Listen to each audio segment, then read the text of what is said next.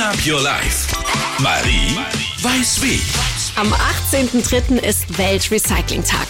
Wir Deutschen sind, was Recycling angeht, bereits ziemlich fleißig.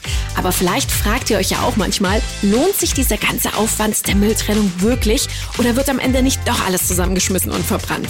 Diese Vorurteile halten sich nämlich ziemlich hartnäckig. Wir haben deswegen mal mit Axel Subklev, einem Experten der Initiative Mülltrennung wirkt, gesprochen und gefragt, was genau mit unserem Verpackungsmüll passiert, wenn wir ihn richtig entsorgen. Die Verpackungen aus der gelben Tonne oder dem gelben Sack werden in der Sortieranlage nach Materialien getrennt. Danach können die sortierten Wertstoffe zu Sekundärrohstoffen verarbeitet werden, aus denen dann wieder neue Verpackungen oder Produkte, wie zum Beispiel Transportboxen, Autoteile oder Rohre entstehen. Okay, und warum ist die richtige Mülltrennung für das Recycling so wichtig? Weil Verpackungen nur dann recycelt werden können, wenn wir sie getrennt vom Restmüll sammeln.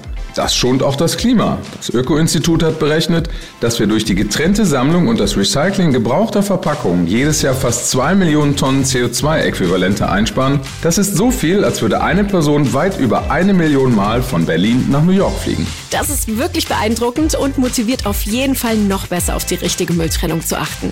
Und wenn ihr ganz konkrete Tipps haben wollt, was in welche Tonne gehört, dann klickt euch jetzt am besten auf unsere Seite. Green Up Your Life. Marie weiß wie. Checkt auch den Blog und den Podcast auf energy.de.